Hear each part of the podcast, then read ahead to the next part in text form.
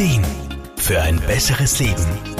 Der Wohlfühl- und Gesundheitsratgeber. Prostatakrebs ist bei Männern die häufigste Krebserkrankung und liegt von der Häufigkeit noch vor Lungen- und Darmkrebs. Entsprechend oft kommt es auch zu Prostata-Operationen und einer anschließenden Beckenbodentherapie bei Beckenbodentrainern und Physiotherapeuten. Wir haben bei Therapeut Wolfgang Brunner-Frumann aus Graz nachgefragt. Zum Glück ist der Prostatakrebs in den meisten Fällen bei frühzeitiger Erkennung gut behandelbar. Deshalb hört man ja auch immer und überall, wie wichtig die Vorsorge ist, vor allem ab dem 45. Lebensjahr. Dabei wird die Prostata zum Beispiel abgetastet und das Blut überprüft. Denn im Anfangsstadium merkt man eine Vergrößerung der Prostata oft selbst noch gar nicht. Die Prostata ist ein etwa kastaniengroßes Organ. Sie liegt unterhalb der Blase, mit der sie auch verwachsen ist. Unterhalb der Prostata liegt dann der Beckenboden. Das ist die Muskelschicht, die unser Becken nach unten hin abschließt. Man kann sich als Laie zugegebenermaßen schwer vorstellen, wie das alles aussieht.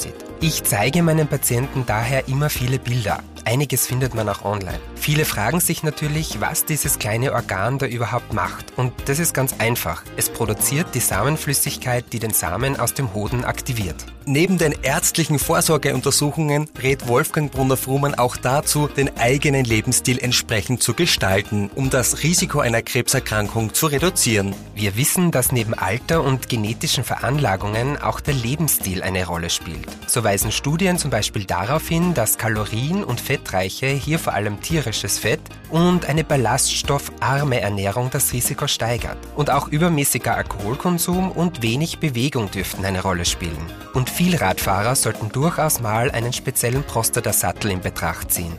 Kommt es jedoch zu einer Erkrankung und in Folge zu einer Operation, dann ist eine Beckenbodentherapie in den meisten Fällen eine wertvolle Möglichkeit, Nebenwirkungen wie unkontrollierten Harnverlust wieder gut in den Griff zu bekommen. Wolfgang Brunner-Frumann. Wir erarbeiten in der Therapie Stück für Stück wieder eine gute Aktivität des Beckenbodens. Das sind nämlich Muskelschichten und kein fester Knochen, wie viele denken.